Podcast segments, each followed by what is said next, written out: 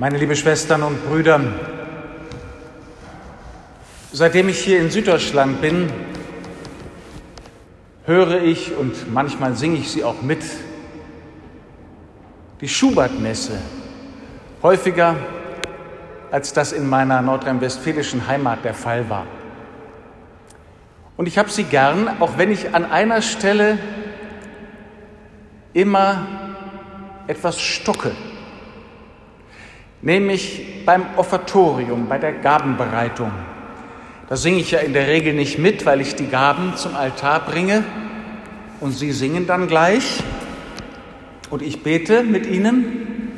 Und dann singen Sie, du gabst, o Herr, mir Geist und Leben. Und dann nur danken kann ich, mehr doch nicht. Und da stocke ich, weil ich mich frage, was denn das sein soll, mehr als danken. Stellen Sie sich vor, jemand schenkt Ihnen etwas und Sie freuen sich darüber. Und dann danken Sie und haben vielleicht das Gefühl, Ihr Dank ist ein bisschen wenig. Aber wenn Sie jetzt beginnen würden, dem anderen etwas dafür zu geben, dann wäre es kein Geschenk mehr, sondern ein Geschäft. Vielleicht haben wir das Gefühl, dass unser Dank wenig ist, aber gerade der Dank und dass wir nichts anderes zu geben haben als Dank, macht das Geschenk aus. Das Geschenk ist nicht vergeblich, aber umsonst, gratis. Wir haben es nicht verdient. Und der Dank, liebe Schwestern und Brüder, ich glaube, der Dank verändert alles. Jörg Splett, ein philosophischer Lehrer von mir, hat gesagt, die Dankbarkeit ist das beste Mittel für und gegen alles. Warum? Weil es meinen Blick auf die Welt, auf mein Leben, auf meine Vergangenheit und auf meine Zukunft verändert. Denn das, wofür ich danke, ist nicht einfach bloß ein Gegenstand, sondern eine Gabe. Das, wofür ich danke, das ist verdankt. Ich habe es nicht aus mir selbst, sondern von jemandem anders. Und das heißt, je mehr ich dankbar bin, umso mehr habe ich den im Blick, von dem ich empfangen habe, was ich habe. Ja, mehr noch, von dem ich empfangen habe, was ich bin. Und die Dankbarkeit führt dann dazu, dass ich Vertrauen haben darf, dass der, dem ich dankbar bin, der, dem dankbar zu sein ich Grund habe, wenn ich auf mein Leben schaue, dass der auch für mich da sein wird. Dankbarkeit ist die beste Übung in das Vertrauen, dass der, dem wir dankbar sind, auch in Zukunft da sein wird. Also die Dankbarkeit, liebe Schwestern und Brüder, die wir an diesem Sonntag besonders für die Ernte darbringen wollen.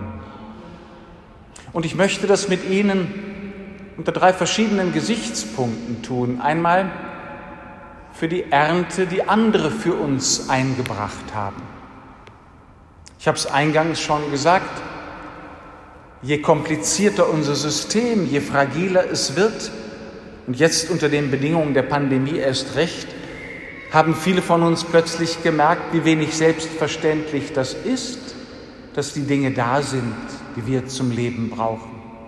Wie groß die Versuchung ist, sich wie der Mann zu gebärden, der eine große Ernte auf seinen Feldern hat und dann erstmal versucht, seinen Keller und seine Vorratskammern voll zu stopfen, um nur ja nicht mit der Unsicherheit zu leben, ob vielleicht morgen noch alles kommt wovon er lebt. Und wir können an diesem Erntedanktag dafür danken, wie viele Menschen Tag für Tag, oft unter Einsatz ihrer ganzen Lebenskraft, dafür sorgen, dass die Saat in die Erde, die Ernte von den Feldern und von den Feldern in, den Regal, in die Regale, vielleicht sogar bis zu uns nach Hause kommt. Sehen Sie, liebe Schwestern und Brüder, auch da verändert sich viel, wenn wir dankbar werden Gott und denen, durch die er für uns sorgt, und das sind viele. Ich erinnere mich in der Schule, dass wir das mal aufgezählt haben, wie viele Menschen ungefähr etwas tun müssen, bis das Brot gebacken und im Fall des Schulbrots vielleicht sogar geschmiert in meinem Turnister ankommt. Wie viele Menschen hat Gott da bestellt und hingestellt, damit ich zum Essen habe, was ich brauche? Wir wollen dankbar sein, liebe Schwestern und Brüder, an diesem Tag für die vielen Menschen, die diesen so unselbstverständlich gewordenen Dienst tun, dass wir zu essen haben. Und wollen uns selbst in diesen Dienst stellen für die Menschen um uns herum, damit wir mit ihnen zusammen dafür dankbar sein können, dass Gott und Gott mit den Menschen für uns Tag für Tag sorgt. Und dann möchte ich mit Ihnen einen zweiten Erntedank heute vor Gott bringen, nämlich den Dank für die Ernte, die wir selber ausgebracht und eingebracht haben. Säen und Ernten ist ja ein mutiges Geschäft. Der Sämann, wenn Sie sich den vorstellen, der schmeißt die kostbare Saat ja erst einmal scheinbar weg in die Erde hinein, wo er selber keine Verfügung mehr darüber hat. Er muss vertrauen, dass das Wetter, dass die Bedingungen so sind, dass aus der Saat dann die Pflanze hervorgeht und aus der Pflanze die Früchte. Denken Sie doch einmal daran, was Sie im letzten Jahr investiert haben. In Menschen, in Beziehungen, in Kunden, in Ihre Familie und wie viel daraus geworden ist. Denken Sie einmal daran, wie viel Sie haben einbringen können aus dem, was früher geschah, was Sie früher erlebt oder angefangen haben. Und es ist wichtig, was Paulus von sich und Apollos der Gemeinde sagt, nämlich, dass wir zwar säen können, wir können vielleicht auch ernten, aber wachsen lassen können wir nicht. Gott lässt wachsen. Und so gibt es auch in dem, was wir gesät und geerntet haben, was wir angefangen und später erhalten haben, dieses Moment des Verdankten, was Gott tut und nur Gott tun kann. Und dann wollen wir an diesem Erntedankfest vielleicht auch an das denken, was wir gesät haben und dann geerntet haben und es uns zum Nachteil gereicht hat, weil wir vielleicht Zwietracht geerntet haben und dann gemerkt, gesät haben und dann gemerkt haben, wir ernten sie auch. Auch in der Kirche können wir das erleben, was geschieht, wenn jemand Wind erntet. Wind sät und Sturm erntet. Wir erleben, dass wir manchmal wiederbekommen, was wir angerichtet haben, und zwar in einem Ausmaß, in dem es unheimlich gewachsen ist.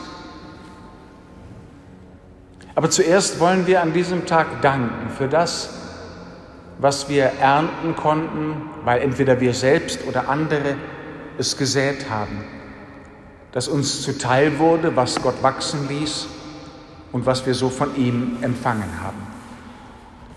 Und der dritte Erntedank, den ich heute mit Ihnen vor Gott bringen will, ist der Erntedank, der mit unserem ganzen Leben zu tun hat. Denn, liebe Schwestern und Brüder, wir sind nicht nur Menschen, die ernten. Wir sind auch Menschen, die eines Tages geerntet werden. Die Heilige Schrift und die Väter, die Tradition haben dieses Bild vom Leben, das mit einer Ernte endet. Und die Lehrer des geistlichen Lebens, so wie der heilige Ignatius oder andere, die bitten uns immer wieder, uns mal vorzustellen, was denn wäre, wenn unser Leben heute Nacht zu Ende wäre, so wie beim Mann im Evangelium, dem gesagt wird, heute Nacht noch wird dein Leben von dir gefordert. Was wird dann die Ernte sein? Was wird ankommen bei Gott? Und ich sage das nicht, liebe Schwestern und Brüder, um ihnen Furcht einzujagen, sondern wiederum, damit sie, damit wir einen Sinn dafür bekommen, was in unserem Leben gewachsen ist, vielleicht ganz ohne unser Zutun, wie wir geworden sind, was uns zugekommen ist, was aus uns geworden ist wozu wir vielleicht nur Bedingungen bestimmte, bestimmte Zutaten schaffen konnten, aber was letztlich Gottes Werk ist. Und einmal wird das so sein, dass unser Leben geerntet wird und die Frucht unseres Lebens, das, was wir geworden sind, das, was wir zu geben haben, das, was uns ausmacht, bei Gott ankommt. Und das wird gut sein. Und dafür sollen wir einen Sinn bekommen, um so immer mutiger und fröhlicher unser Leben Tag für Tag geben zu können. Einmal als Zeichen der Dankbarkeit für das, was andere für uns geerntet und zu uns gebracht haben. Dann, um Tag für Tag zu säen und zu ernten, was Gott uns zuwachsen lässt. Und schließlich, um einmal fröhlich und dankbar im großen Erntedankfest der Welt unser Leben geben zu können und Gott zu bitten, uns die ganze Fülle dessen zu zeigen, was er uns hat erleben lassen und was er aus uns gemacht hat. Und dann können wir gleich zur Gabenbereitung ruhig den Text singen, der in Gotteslob steht, aber uns dabei denken, ja, danken will ich, Herr, danken will ich, mehr geht nicht. Amen.